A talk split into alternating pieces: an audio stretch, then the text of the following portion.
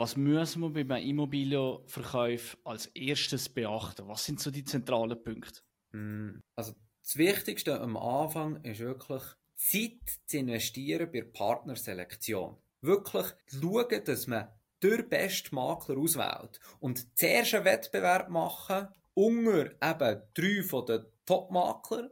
Also du hast lieber einen Wettbewerb zwischen Roger Federer, Nadal und Djokovic, um jetzt so einer Analogie zu sein, anstatt zwischen deinem Tennislehrer, dir selber und, und noch einem Kollegen, der ein bisschen Tennis spielen kann. Und in diesen 10.000 Maklern ist es einfach ein riesiger Unterschied, ähm, ob du eben die drei Top-Tennisspieler findest oder drei Halbschuh-Tennisspieler. Heute im Schweizer Erfolg-Podcaster Gabriel Dietzi.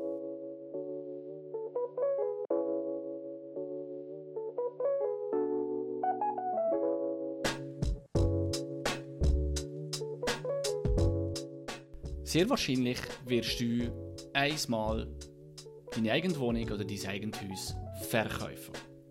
Da kannst du aber sehr viel falsch machen.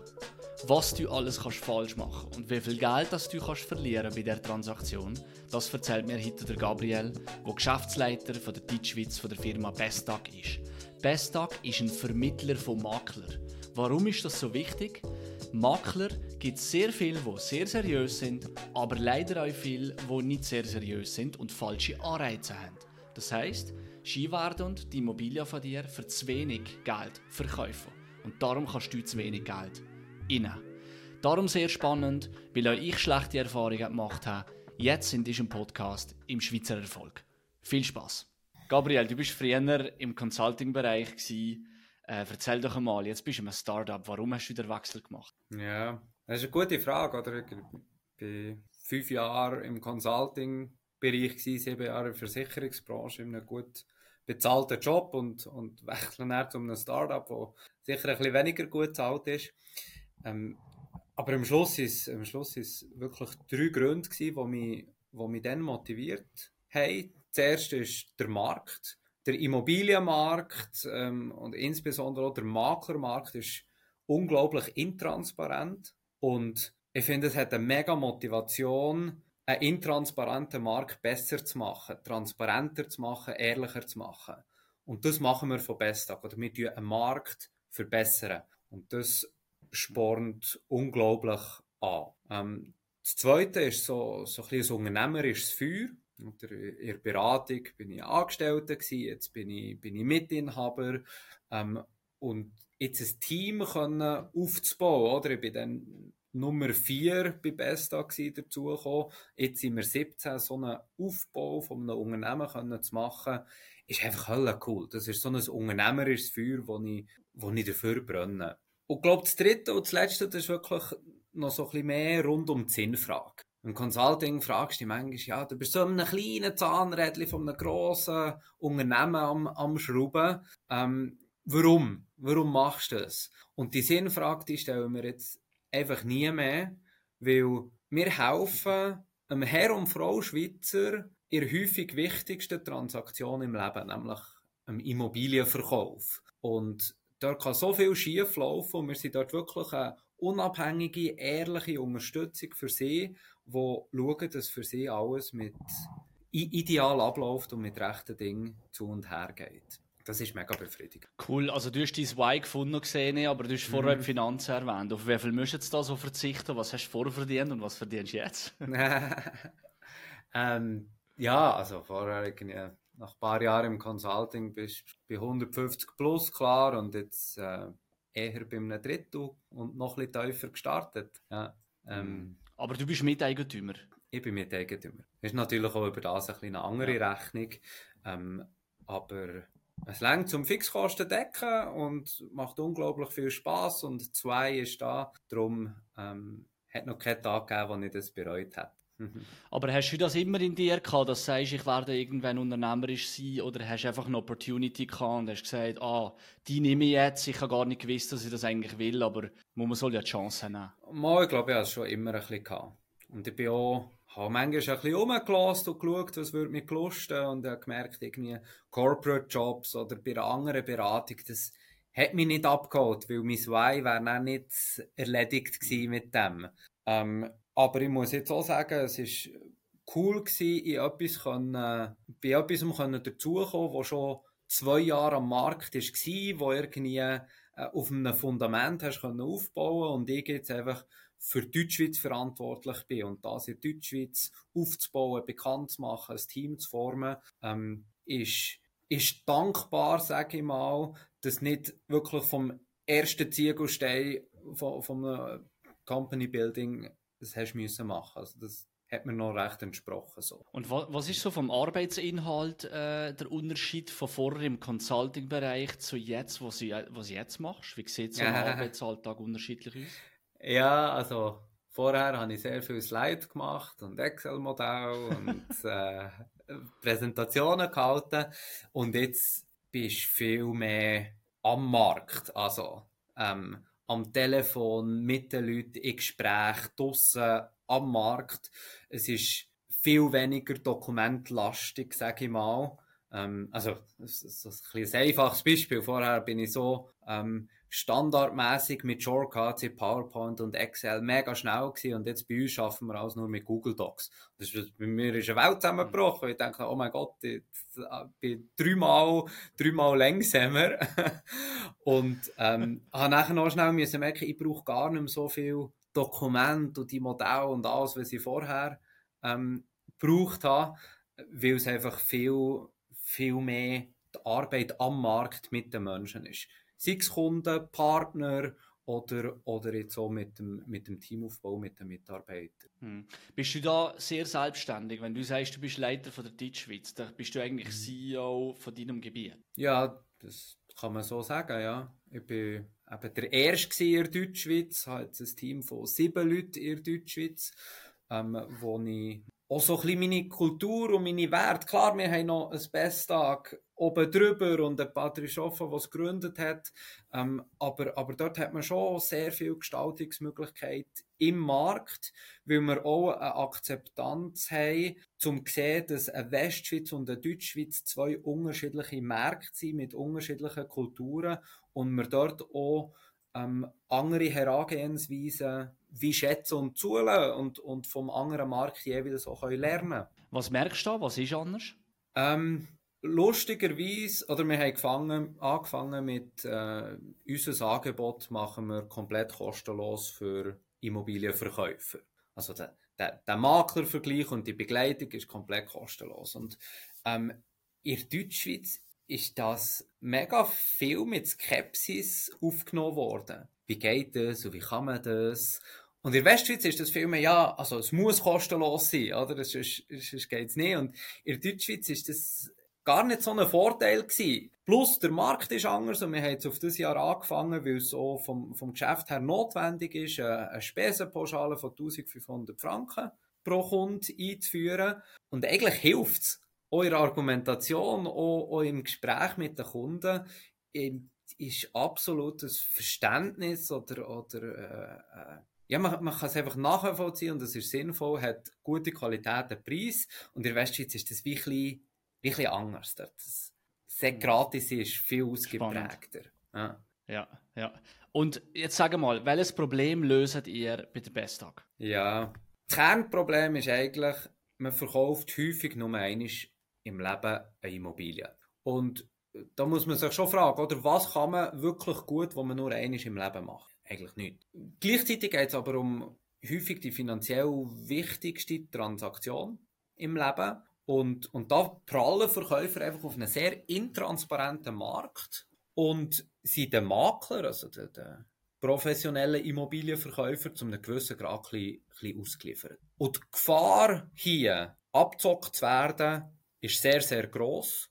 Häufig auch, ohne dass man es effektiv nachher weiss. Und genau das lösen wir. Wir sind wie die Garantie dass man nicht abzockt wird beim Immobilienverkauf. Oder positiv ausgedrückt, wir sind die Garantie, dass ein optimaler Immobilienverkauf, ein sorgfreier Immobilienverkauf kann erfolgen und im Positiven ähm, quasi als Pluspunkt noch realisiert man im Schnitt 5 bis 7 Prozent höhere Verkaufspreise, wenn wir Begleitung machen. Spannend. Also wenn ich jetzt, ich werde sicher irgendwann mal eine Immobilie verkaufen und ich habe jetzt schon Respekt davon, weil ich habe ein, zwei schlechte Erfahrungen gemacht, mhm. das kann ich nachher vielleicht mal euch kurz erwähnen. Ähm, was, du hast vor die Abzocker erwähnt. Mhm. Bring doch mal ein Beispiel. Was gibt es denn so für Beispiele auf dem Markt in der Schweiz, wo etwas passiert ist, wo Abzocker im, im, im Spiel beteiligt sind? Mhm. Mhm. Also vielleicht kann man zuerst mal ein bisschen den Markt umreißen, oder?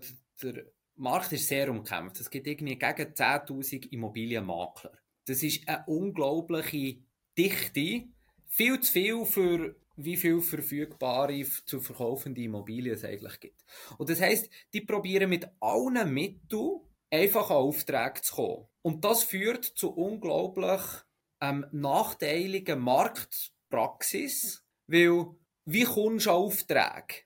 Entweder du sagst, ich bin mega günstig, oder ich hole eine Provision beim Käufer, irgendwie probiere über einen Preis zu machen, also über das Honorar. Ähm, oder du sagst, hey, ich kann dir im Fall 200.000 mehr rausholen als alle anderen. Und das sind häufig einfach nichts anderes als leere Versprechungen, die zwar gut tönen, aber weil man es ja gar nicht kann wissen im Vorhinein, lädt man sich darauf ein und merkt nachher plötzlich, oh, ähm, das, das hätte gleich nicht gestimmt.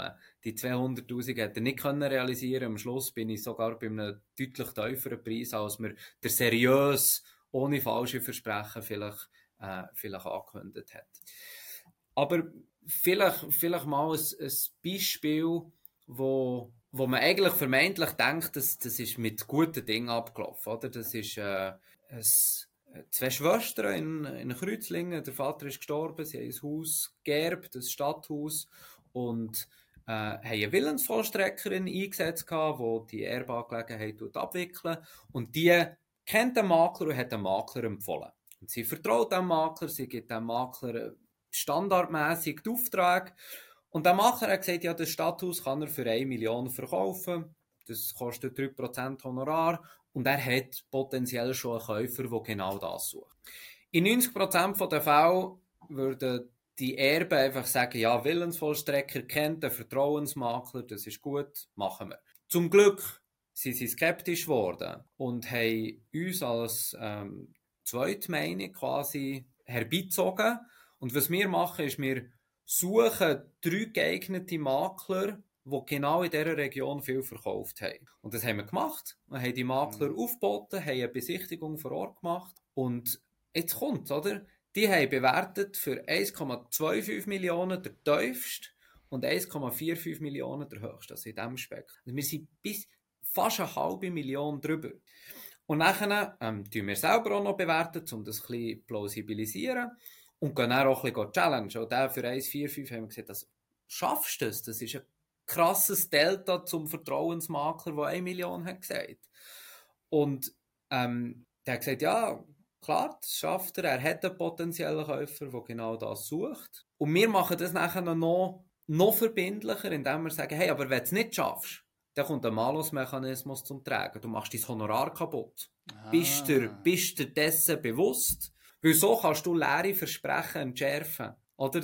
Das passiert nie, wenn sie wissen... Wie hoch ist der, der Malus, dass der effektiv ist? Ähm, wir sagen, es ist so drei bis fünfmal die Basisprovision. Also konkret, wenn man 3% Provision hat, kannst du 10 bis 15% Malus ähm, einsetzen. Das heisst, wenn du auf eine Million angesagt für 900 verkaufst, wirst du bei 3% zuerst 30.000 Honorar stellen und sonst 27 im Normalfall. Und bei uns wäre es halt 30.000 und sonst 15.000. Also es tut richtig, richtig weh, ah. wenn du nicht die angesagten ja. Preis kannst realisieren Und jetzt schnell in diesem Fall Kreuzlingen. Die haben nachher dem Makler den Zuschlag gegeben.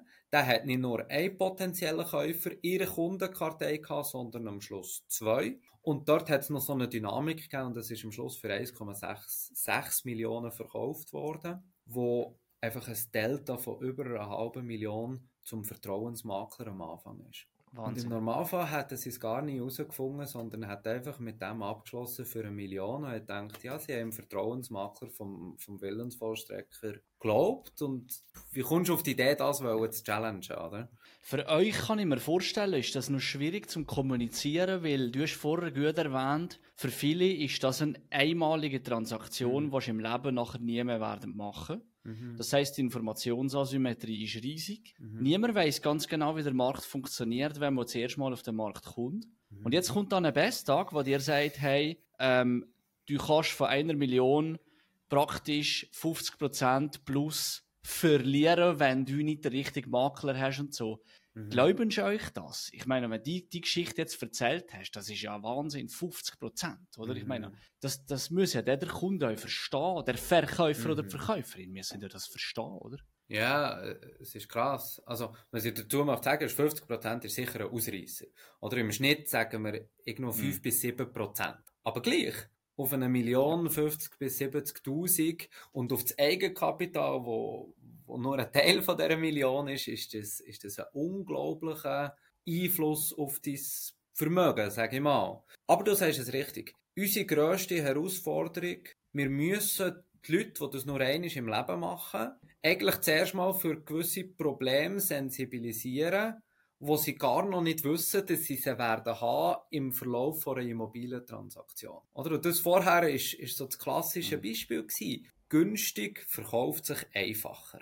Ein Makler ohne Wettbewerb kann sich das Leben so viel einfacher machen, wenn er eine nicht zu sportliche Bewertung macht. Für eine Million, oder, der, der hat das innerhalb von zwei Wochen gehabt und 30.000 verrechnen.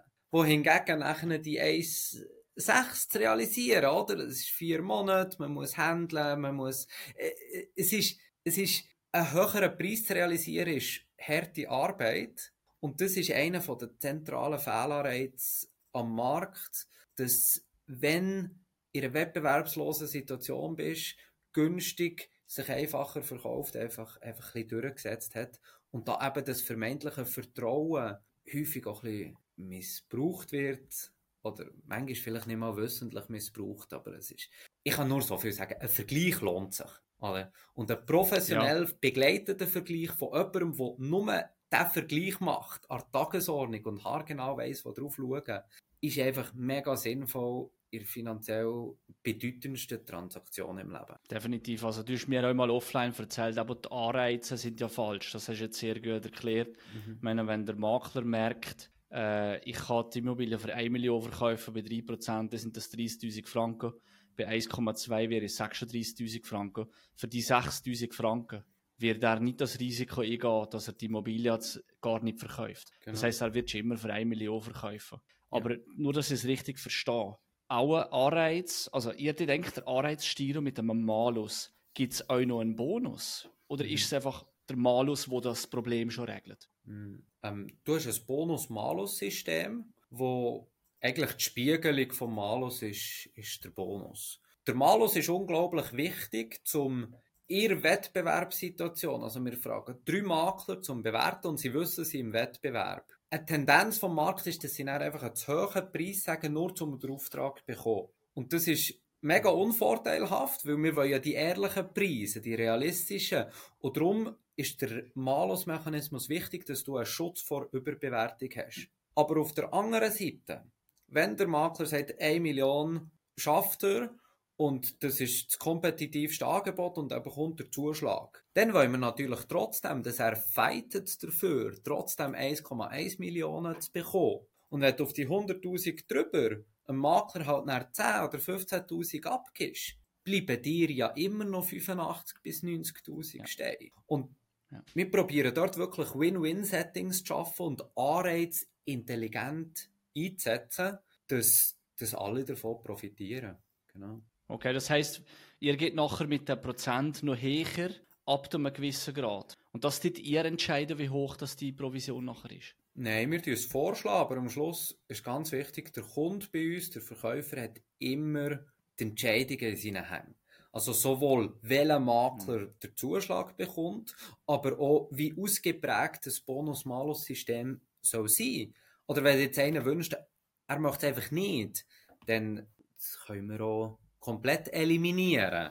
Ähm, also wir sind wirklich mhm. ein Berater im Auftrag vom Wohl vom Kunden. Und er trifft alle Entscheidungen unter unserer Beratung und Unterstützung. Was sind denn so Red Flags bei Makler? Also wenn ich jetzt eine Immobilie verkaufe, was würdest du sagen, sind so Signale, wo man muss aufpassen muss, oh, das ist vielleicht nicht seriös? Mhm. Ja, also vielleicht nicht seriös, ich sag mal, das, was ich häufig höre, ist irgendwie ein Makler, der sich fast damit brüstet, in welchem geografischen Gebiet er tätig ist. Also, ja, klar, im Berner Jura verkauft er bis ins Aargau, auch Zürich bis auf Luzern und Berner Oberland. Und da müssen spätestens alle Alarmglocken läuten, weil wenn du in so einem grossen Gebiet tätig bist, dann kannst du davon ausgehen, du hast nie eine Spezialisierung und vor allem du hast nie einen tiefen fundierten Käuferstamm.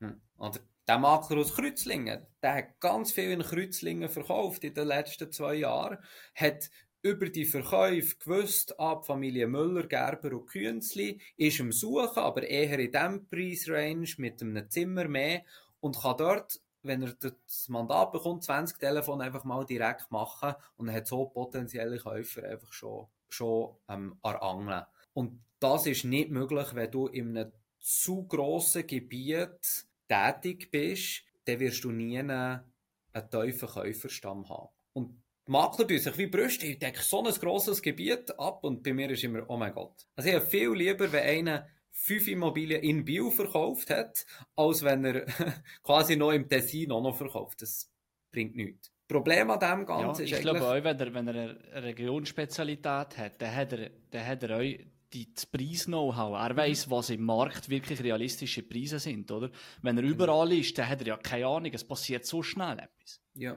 das ist genau so. Und dann läuft es häufig darauf aus, dass sie einfach über die hedonischen, also die statistischen Bewertungstools darauf zurückgreifen. Und das sind die, die wir auch machen, oder? Also wir machen ergänzend zu den drei Maklerbewertungen machen wir noch die zwei hedonischen mit Jazzi und Wüstpartner. Also man hat fünf Bewertungen, wirklich eine, eine breite, fundierte Auslegeordnung, wo man, wo man wirklich mit gutem Gewissen kann sagen das ist die zuverlässigste Bewertung, die du am Markt kannst bekommen. Und im Schnitt sind wir, sind wir auf, auf 100 Verkäufe, die wir es angeschaut haben, 0,65% drüber über der Bewertung, die er im Vertrag gestanden ist. Also eine unglaublich hohe Zuverlässigkeit. Ähm, und ein Makler, der in der Region nicht das lokale Marktpreisgefühl hat, der geht einfach auf die, die hedonischen Tools und da ist der Mehrwert sehr beschränkt. Ja. Hm, hm. Was sagst du oder was gibst du für Tipps der Hausverkäuferin, was müssen wir bei einem Immobilienverkauf als erstes beachten? Was sind so die zentralen Punkte? Hm, also das Wichtigste am Anfang ist wirklich Zeit zu investieren bei Partnerselektion. Wirklich schauen, dass man den besten Makler auswählt. Und zuerst einen Wettbewerb machen unter eben drei von den Top-Makler. Also du hast lieber einen Wettbewerb zwischen Roger Federer, Nadal und Djokovic um jetzt in so einer Analogie zu sein, anstatt zwischen deinem Tennislehrer, dir selber und, und noch einem Kollegen, der ein bisschen Tennis spielen kann. Und in diesen 10.000 Maklern ist es einfach ein riesiger Unterschied, ähm, ob du eben die drei Top-Tennisspieler findest oder drei Halbschuh-Tennisspieler. Ja. Mhm. Ähm, und dort sich wirklich Zeit nehmen für die Auslegeordnung und nachher einem Makler den Zuschlag geben, exklusiv für vier, sechs, neun Monate die Immobilie können, können zu vermarkten. Also Zeit am Anfang bei Selektion, anstatt, was häufig falsch gemacht wird, ah ja, wir probieren es jetzt einfach mal mit dem. Oder? Der hat jetzt noch einen guten Eindruck gemacht, wir können ja immer noch wechseln. Und das ist, das ist mega schlecht. Weil, äh, wie, wie, wie heisst you don't get a second chance to make a first impression. Das trifft beim Immobilienverkauf hoch 10 zu. Weil, wenn du einisch ein Objekt am Markt gebracht hast mit einem Preis, ist es unglaublich schwierig, das nachher wieder zu ändern. Und die Leute haben das Gefühl, ja, wir können ja einfach den Preis senken. Und das ist einer der zentralen Irrtümer, sage ich mal. Weil, wenn du den Preis geankert hast für 1 Million Und dann nach zwei Monaten kommst du aber auf 900 oder 850 und du hast gemerkt, du hast keine einzige Besichtigung. Der Wahrwert wäre vielleicht bei 850. Dann kommst du auf das runter. Dann haben das alle am Markt gesehen und sagen, oh, oh, die sind mega unter Druck. Wahrscheinlich müssen sie jetzt verkaufen. Komm, wir machen denen ein Angebot. Vielleicht können wir dort ein Schnäppchen machen und dann offerieren sie vielleicht 690, 720. Oder? Ja. Und mit einem zu hohen Preis starten, landet häufig dabei, dass du bei einem tieferen Preis abschließt, als wenn du von Anfang an mit einem realistischen Preis drin wärst. Und darum der Anfang, ja. die Auslegeordnung mit dem richtigen Bewertungspreis, einem richtigen Makler und einem guten Auftreten am Markt zu gehen, das ist das alles Entscheidende. Dieser Podcast wird gesponsert von den Digitalmacher www.digital-macher.ch. Du hast das Gefühl, dass der Fachkräftemangel die Schuld ist, für das du keine qualifizierten Mitarbeiter findest?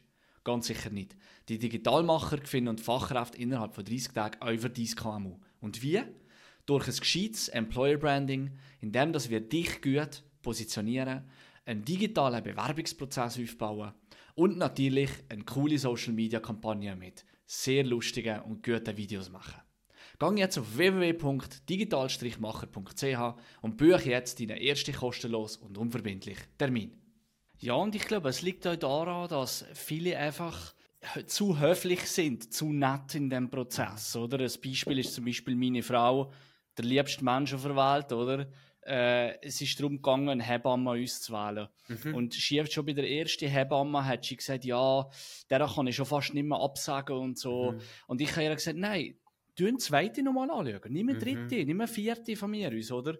Mhm. Und nachher ist es darum gegangen, einer abzusagen. Und das ist nicht einfach für Ski, weil es mhm. einfach so, ja, es ist etwas Intimes und man hat doch auch schon eine Beziehung irgendwo auf. Und wir sagen einfach auch nicht gerne nein. Und ich glaube, wenn ein Makler, der euch ein bisschen überzeugend ist, vor dich kommt und du hast noch nie ein Haus verkauft, dann sagst du, ey, dem kann ich jetzt fast nicht absagen. Mhm. Ich meine, was mhm. will ich dem? Der, der wird mir böse sein, oder? Mhm. Ist, ist, hast du auch das Gefühl? Ha, habe ich auch das Gefühl. Also einerseits übernehmen wir ja genau all das. Also Maklerselektion, wo wir ihnen sagen, sie sind in einem Wettbewerb, wo wir dann absagen. Also du hast eigentlich wie über die Engagierung von uns hast du das wie alles outgesourced, kann man sagen. Aber auf der anderen Seite sehe ich das auch einfach sehr stark am Markt, wie sich Leute schwer tun, abzusagen zum einen, aber auf der anderen Seite wie Makler auch unglaublich aggressive, pushy Verhandlungstechniken ihren Frontleuten mitgeben, die zum Teil grenzwertig ist. Also, oder die gehen mit dem Vertrag vor Ort und sagen, hey, du musst nur hier unterschreiben, du kannst nichts verlieren, du kannst jederzeit künden, du kannst jederzeit noch einen anderen Makler engagieren und, und, und. Oder sie probieren dort die Hemmschwelle so tief zu halten. Aber die werden Post geht nicht aus dem Haus, bevor ihr nicht die Unterschrift habt. Und nachher, wenn ihr die Unterschrift habt, sagt ihr noch, wann lernt ihr noch kennen oder wann habt ihr noch eingeladen, sagt die Termine ab. Oder das ist unglaublich Shark-Ausbildung, sage ich mal, wo ganz viele Leute einfach einschüchtern. Das ist... Das interessiert mich jetzt. Das ist ein sehr wichtiger Punkt. Da komme ich zu dem, was ich am Anfang gesagt habe. Mhm mein Beispiel. Oder ich bin nicht Verkäufer gewesen, ich bin potenzieller Käufer gewesen. Mhm. In Biel, eine kleine Stadtwohnung in einer Altstadt, mhm. Jahrgang 1800, schlag mich tot, irgendwie 1815. Schönes, äh, kleine zweieinhalb Zimmer Wohnung einfach als Investment. So, ich bin eingegangen, habe ähm, nicht mit den Eigentümer äh, geredet, sondern mit so mhm. einer Maklerbude. Mhm. Und die Maklerbude, ich sage jetzt nicht, welche das ist, ähm, hat eine äh, junge, blonde Dame ist da gekommen, äh, gefühlt 20, 25-Jährige und hat einfach so schnell wie möglich mir alles gezeigt und hat am Abend mir am halb elf einen, einen, einen Kaufvertrag geschickt über den Preis, den ich ihr gar nicht gesagt habe, dass ich einverstanden bin. Und hat den Eigentümer nachher schon angerufen, am Abend um 10 Uhr, und hat gesagt, sie hätten einen Käufer. Und das hat gar nicht gestimmt. Und ich bin nachher am nächsten Tag den Eigentümer angerufen und habe gesagt, ähm, ja, was sie das, was sie das sein Und dann sagen sie, hey, schaut, wir haben mit der Maklerbude gar nichts zu tun. Mhm. Die haben einfach auf Immo-Scout eine Anzeige hochgeladen von ihrer Wohnung und wir haben mit denen noch nie geredet. Das mhm. heisst, die ist einfach in fremdes Eigentum gegangen mit mir und ich habe gemeint, die sind miteinander zusammen. Mhm. Ich habe das verdammte Frechheit gefunden, oder?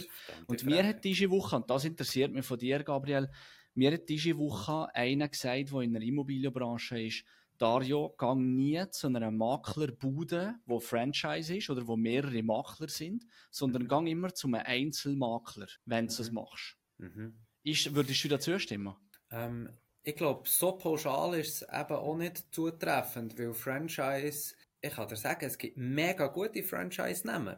Die machen Top-Verkäufe. Das in Kreuzlingen war über einen Franchise-Nehmer, der einen unglaublich guten Verkauf resultiert ist.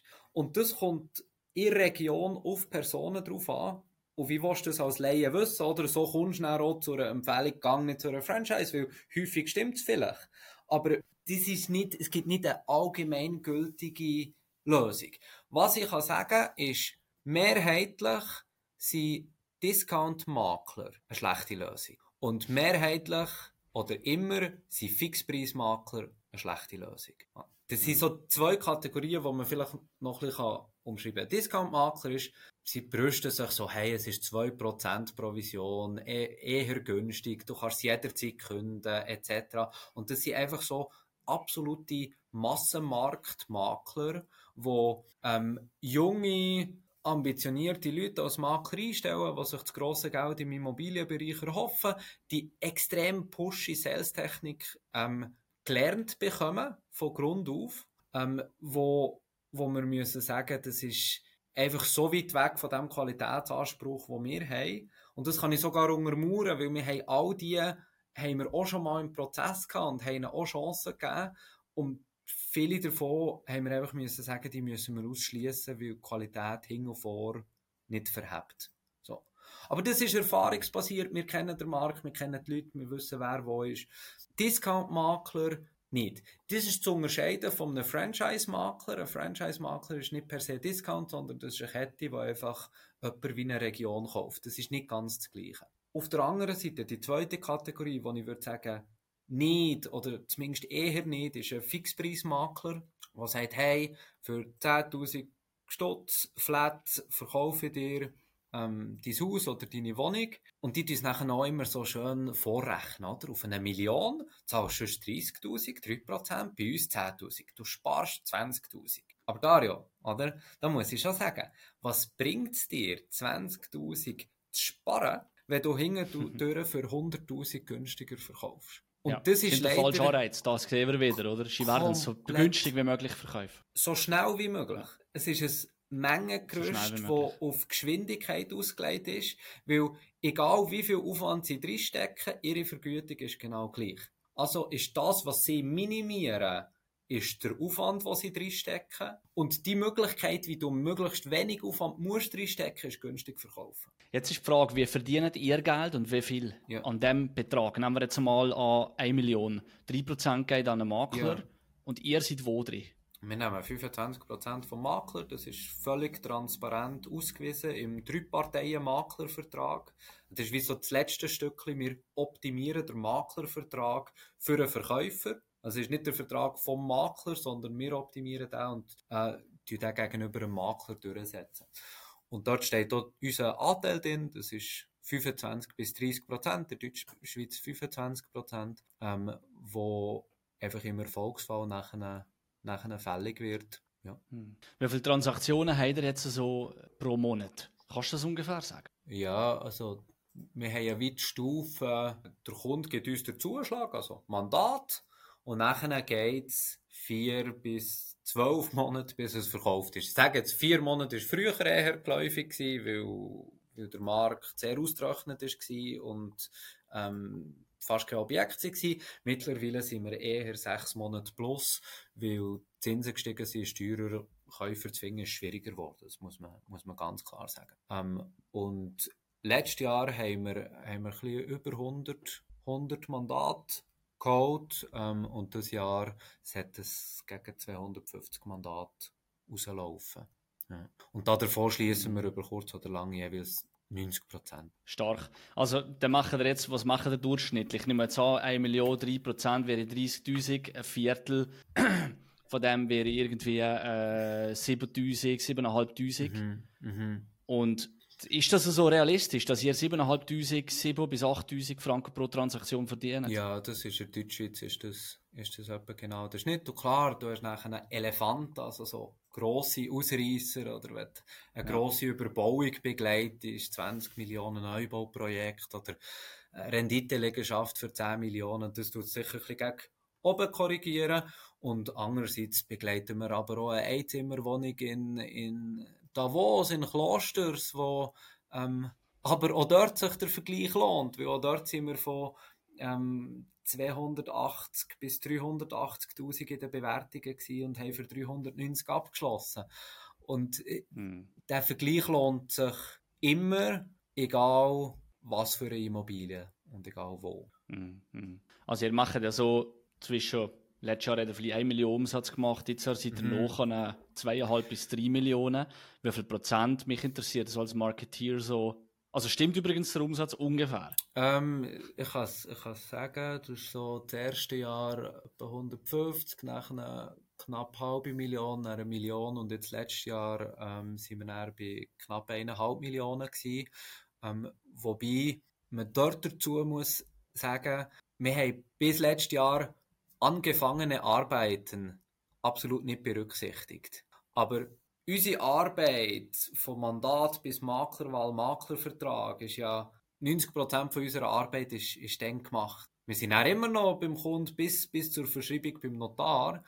Aber, aber dort haben wir wie mal müssen die Pipeline anfangen berücksichtigen, insbesondere wenn jetzt die Vermarktungszyklen wie länger werden. Und unter Berücksichtigung von dem äh, wären wir, sind wir bei über 2 Millionen ähm, auch letztes Jahr, was, was das vierte Jahr äh, eine Verdopplung ist. Also drei Jahre ist effektiv Umsatzverdopplung gewesen, und das vierte Jahr unter einer besseren True and Fair View ähm, nachher immer noch eine Verdopplung. Das Jahr habe ich das Gefühl, wird schwierig. Ganz ehrlich, der Markt ist sehr, sehr angespannt. Ähm, es ist schwieriger, Käufer zu finden. Transaktionen gehen viel länger. Es ist mehr Aufwand für einen Makler oder es ist die Leute sind eher skeptisch, weil ein Makler wieder wechseln, weil sie das Gefühl haben, es liegt am Makler und und und. Es ist, es wird anspruchsvoller und ähm, das wird sich sicher, das wird sich sicher auch im Umsatz zeigen, weil es einfach länger geht, oder? Ja. Ja, aber ich glaube an auch das Produkt, ich finde es wirklich spannend, äh, weil ich selber einfach die Erfahrung habe gemacht mhm. von der Käuferseite ja. sogar. Ich kann mir gar nicht vorstellen, wie das ist von der Verkäuferseite. Ja. Von dem her, ähm, ich habe es sehr spannend gefunden, dass du gesagt hast, genau am Anfang ist wichtig, dass du lang überlegst und lieber der Zeit lässt und nicht einen Schnellschuss machst ja. und so. Also von dem her, äh, da könnt ihr mal eine Stunde nochmal drüber diskutieren. ja. Ähm, ja, vielleicht noch ein, zwei Fragen. Nachher haben wir, haben wir das schon fertig, schnell gegangen. Das ist sehr spannend. Ähm, was, was, was hat er so an Marketing-Ausgaben prozentual von dem Umsatz ungefähr? Ich meine, aber das Produkt ist genial, mhm. aber ihr müsst es ja irgendwo können erklären und das bräuchte ja noch viel Erklärungs- und Awareness-Bedarf. Mhm. Mhm. Es geht schon sicher die Hälfte geht im Marketing, wo, wo eine Aufbauarbeit ist. Oder? Das Gute an unserer Situation ist, ein Kunde, der es mit uns gemacht hat, ist absolut ein Fan. Oder? Die haben es realisiert, was die Unterstützung ist. Die haben gesehen, welche Probleme könnten kommen, wie wir damit umgehen. Und also ein Kunde, den wir jetzt gewinnen mit eigentlich teurem Marketingfranken, gibt in langer Frist ähm, viel zurück, weil, weil die uns weiterempfehlen, sehr, sehr aktiv. Äh, aber ja, ähm, im Aufbau geht, geht der Großteil auf das Marketing. Ja. Und da hilft wenn man mal irgendeinen mhm. Zeitungsartikel hat, der K-Typ, K-Geld hat mal über uns geschrieben, äh, Blick äh, ist jetzt dran, etwas wieder zu schreiben. Und das, das hilft, aber du hast nicht so den Endkanal, wo du weißt, mit dem funktioniert. Es ist so, unglaublich auf viele verschiedene Hüte verteilt, wo Kunden herkommen. manchmal wünscht ich mir auch, oder? Man kann einfach sagen, das ist es und wir machen mehr von dem und dann ist es geregelt. Es, es ist ein Sammelsurium von, von ganz vielen ähm, Marketingaktivitäten. Genau. Mhm. Ja, super. Hey, sehr spannend gewesen. Ähm, wir bleiben definitiv in Kontakt. Wenn ich den nächsten Hausverkauf mache, komme ich zu dir. Ich kann übrigens euch schon äh, unsere Wohnung hier schätzen. Mhm. Ähm, es ist relativ genau das, was hier so ein bisschen in der Nachbarschaft umgeht. Also mhm. die, das ist auch hedonisch, sagt man ja, dem, gell? Genau. Und das ist äh, sehr gut gewesen. Und nachher hat mir am nächsten Tag jemand von euch angelegt, ein sehr sympathischer junger Mann. Mhm ähm, wo mir nachher alles erklärt hat und ich habe ein bisschen gefragt über die Customer Journey. Also ihr macht das wirklich sehr professionell, sehr gut, sehr anständig. Von dem her, sonst hätte ich ja mit dir keinen Podcast gemacht. ähm, von dem her sehr cool. Gabriel, wo findet man dich online? Wo kann man dich am besten kontaktieren? Und wo kann man am besten zu Bestag gehen? Mhm, mh. Also am besten geht man auf bestag.ch und ähm, füllt dort das Kontaktformular aus oder sucht meinen Namen ähm, und läutet mir an oder schreibt mir ein E-Mail. Äh, ich bin auch auf LinkedIn, man kann man gerne auch auf LinkedIn schreiben. Äh, und wenn man konkrete Immobilien hat, dann kann man die dort online auch in, in so einer Kurzbewertung einfach äh, eben kurz bewerten und das ist auch mit einer gewissen Vorsicht zu genießen, aber darum läuten auch unsere Leute an, um das ein bisschen erklären und in einen Kontext zu setzen. Ähm, und so so kann man mit uns in Kontakt treten, aber ich lade alle gerne noch ein, mit mir selber in Kontakt zu treten. Ähm, bestag.ch findet man alles, genau. Cool, super. Gabriel, hast du noch etwas sagen Sonst irgendetwas? Ja, hey, äh, ein Vergleich lohnt sich. Ich glaube, man, man, man kann es nicht genug häufig sagen und scheut nach nicht die Zeit für, für das zu nehmen. Man kann auch näher, wenn man schon mit einem Makler war, einen Maklerwechsel zu machen. Und auch das machen wir immer wieder und erfolgreich. Aber es ist so viel einfacher, wenn man einfach am Anfang die Sachen richtig aufsetzt, als nachher zu korrigieren. Sehr gut. Mit der Message, glaube ich, schließen wir ab. Vielen Dank, Gabriel, für den Podcast. Merci, Dario. Das war es vom Schweizer Erfolg Podcast. Du findest uns auf Facebook, Instagram, LinkedIn und TikTok und natürlich YouTube, Spotify und Apple Podcast. Gib mir alle Likes, folg mir überall, dass du den Algorithmus stärkst und dass du Isha Podcast so unterstützt. Wir wären sehr dankbar für das. Und wenn du 52 Büchertipps wähltest, dann melde dich jetzt auf dem Newsletter an www.schweizererfolg.ch. Da findest du eine Bücherliste mit 52 Büchertipps und nochmal ein kleines Geschenk, wenn du den Newsletter abonnierst. Viel Spaß und bis zum nächsten Mal.